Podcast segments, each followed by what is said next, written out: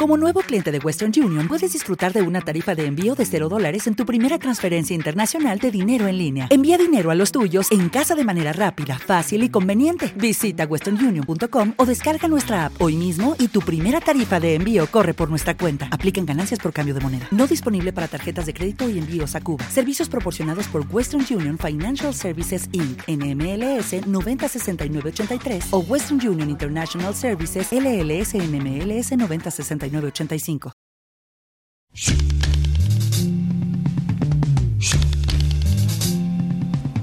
Microbios con María Fortes en Onda Radio Master.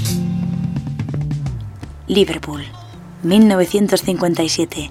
El quinceañero Paul McCartney conoce en una fiesta a John Lennon, un chico de la zona que acababa de formar un grupo llamado The Quarrymen.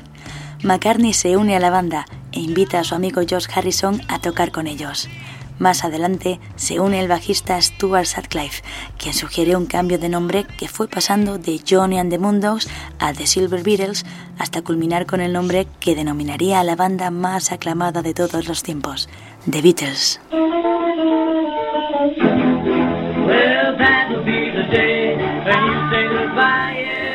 La formación llevó a cabo muchos conciertos, pero tenían un problema, les faltaba un batería, así que fichan a Pete Best y emprenden una pequeña gira por Hamburgo. Más adelante, Stuart Sutcliffe deja el grupo para reanudar sus estudios, así que McCartney se ve obligado a sustituirle en el puesto de bajista. De nuevo en Liverpool, los Beatles se convierten en un grupo habitual del Cavern Club, donde un día son escuchados por Brian Epstein, un empresario aficionado a la música que quedó prendado de su sonido.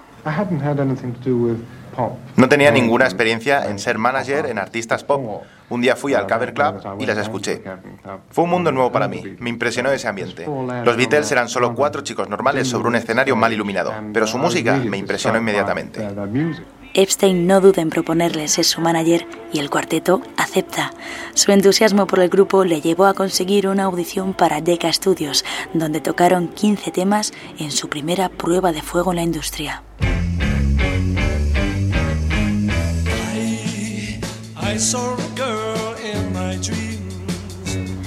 ¿Y qué opinión mereció su concierto? Fueron rechazados. Decían que los grupos de guitarra estaban en decadencia y los Beatles no tenían ningún futuro en la música. Esta decisión es recordada como uno de los mayores errores cometidos en la historia de la industria y la compañía que finalmente dio su potencial fue Amy Records, aunque con una condición. El batería era poco enérgico, así que tenían que cambiarlo. Es entonces cuando entra en escena Ringo Starr y el cuarteto final comienza sus andanzas con su primer single, Love Me Do.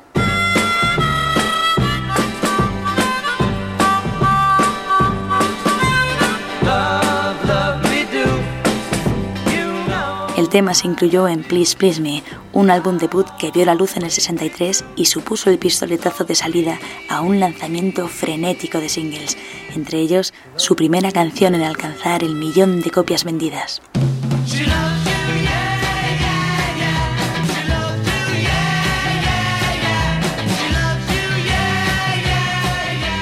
Así nace la Beatlemanía, un fenómeno sin precedentes en Reino Unido que llegó incluso al Parlamento, donde se llevó a cabo un debate sobre la seguridad de los policías que lidiaban con el desenfreno de las fans. El entusiasmo se reflejaba en las listas. El disco se mantuvo en el número uno de ventas durante 30 semanas y solo pudo con él su segundo trabajo, With the Beatles.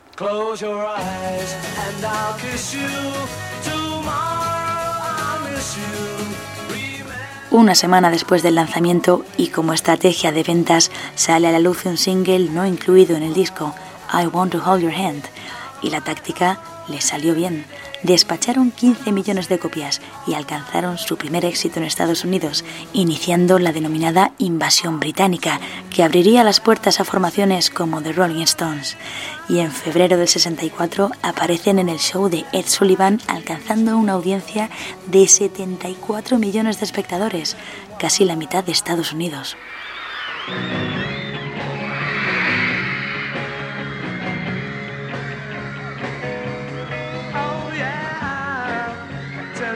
La Beatlemanía ya era un fenómeno internacional y su magnitud no quedaría reducida al mundo de la música.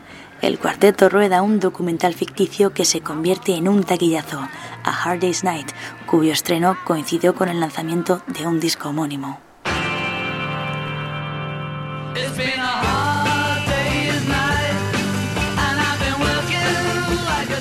Ese mismo año lanzan otro álbum, Beatles for Sale, y aunque no tuvo tanto éxito, el fanatismo por los de Liverpool seguía creciendo en todas partes, incluida España. Pese a estar bajo la dictadura franquista y teniendo en cuenta que una gran parte de la población no podía acceder a su música, contaban con un gran número de seguidores, como es el caso de Marisa Castellano. Lo conocí a través de una amiga. A esta amiga le regalaron sus hermanas un tocadisco y los escuchábamos en su casa. En ese momento la música que se escuchaba en la radio era totalmente distinto a esto. Tenían un sonido nuevo. Y para deleite de los pocos que se lo pudieron permitir, gracias a las gestiones de Francisco Bermúdez, representante de Rafael, los Beatles llegaron a nuestro país para dar dos conciertos de los que el nodo hablaba así. La recepción que se les hace en Madrid no es apoteósica pero en el aeropuerto se ha concentrado una juventud curiosa y alegre. Los objetivos apuntan principalmente sobre los tocados capilares. Junto al bullidor elemento joven hay familias tranquilas y señores con barba, representantes del servicio doméstico y muchachas nerviosas de las llamadas fans. Ese mismo verano veía a la luz su segunda película, que del mismo modo que con la anterior, se lanza junto a otro disco y compartiendo título, Help y en el repertorio de este quinto disco se encontraba la canción que pasaría a ser el tema más versionado de la historia. Con 1600 grabaciones, el récord Guinness es para Yesterday.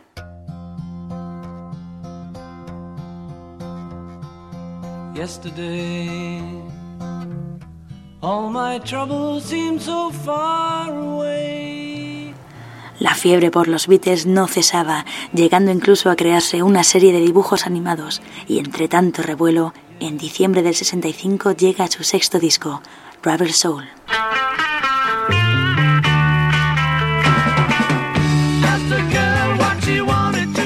Considerado un gran paso en su evolución musical, el disco fue acogido con entusiasmo, aunque no todo fueron muestras de cariño.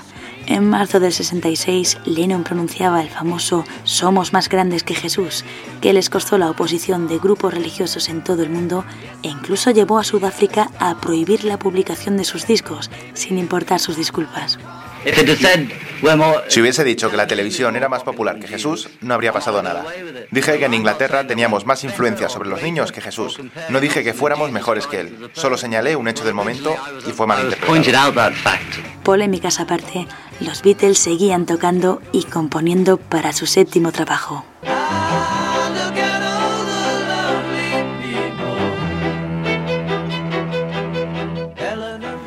Revolver sentaba sus primeros pasos en la música psicodélica, inspirados en gran parte por su afición a las drogas como el LSD. De hecho, este asunto personal era tan conocido que en la calle empezaron a llamar a las drogas duras Yellow Submarine.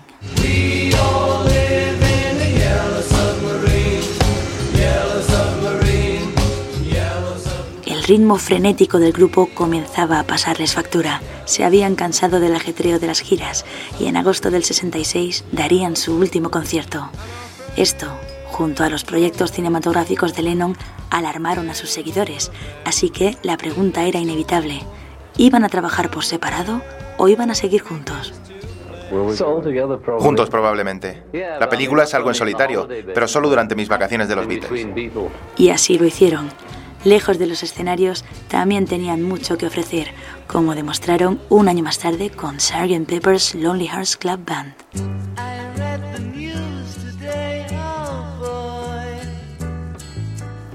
El rock psicodélico de este álbum y sus creativas innovaciones sonoras se llevaron cuatro Grammys e hicieron de este el mejor álbum de la historia para Rolling Stone. Los Beatles se encontraban en un periodo muy productivo y en apenas unos meses editan otro disco, Magical Mystery Tour, acompañado de otra película homónima que les valió sus primeras críticas negativas, pero sus seguidores se lo perdonaron por la calidad del disco, un nivel que mantuvieron con su décimo trabajo, The Beatles.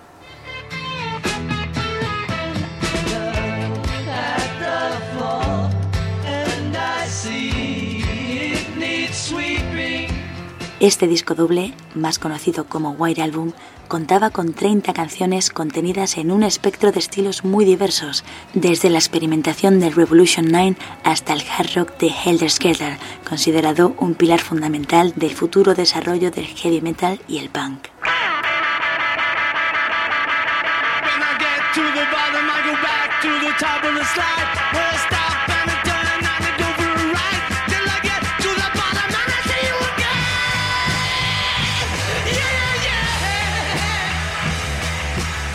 Esta diversidad era una muestra del distanciamiento del grupo y sus tensiones internas, reflejadas en un mayor individualismo creativo. Pero esta pluralidad no desmereció en absoluto el resultado final y es, para muchos, su mejor trabajo. El disco que más me gusta es el que en España se llamó Álbum Blanco.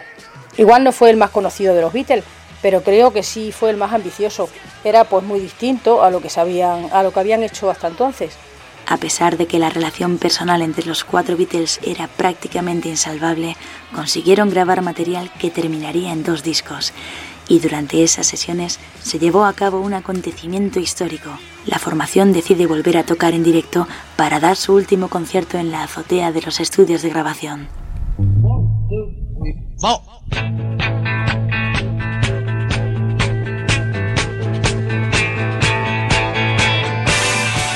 La primera tanda de canciones terminaría configurando un álbum que es en muchas ocasiones considerado su trabajo más redondo, Abbey Road, con clásicos como Something o Come Together. Y en mayo del 70 se publica su último disco, Let It Be, ganador de un Oscar a Mejor Banda Sonora por poner música al documental del mismo nombre que reflejó sus últimos días en el estudio.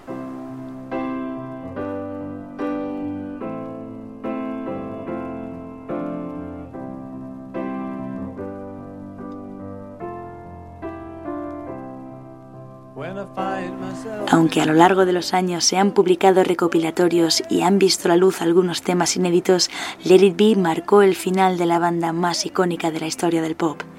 Y con más de mil millones de discos vendidos, no parece que nadie vaya a superar su récord. Pero números aparte, su mayor logro fue revolucionar la música y grabar a fuego sus temas en el imaginario colectivo. Y es que, por algo es considerado el grupo más importante del siglo XX. Yeah, there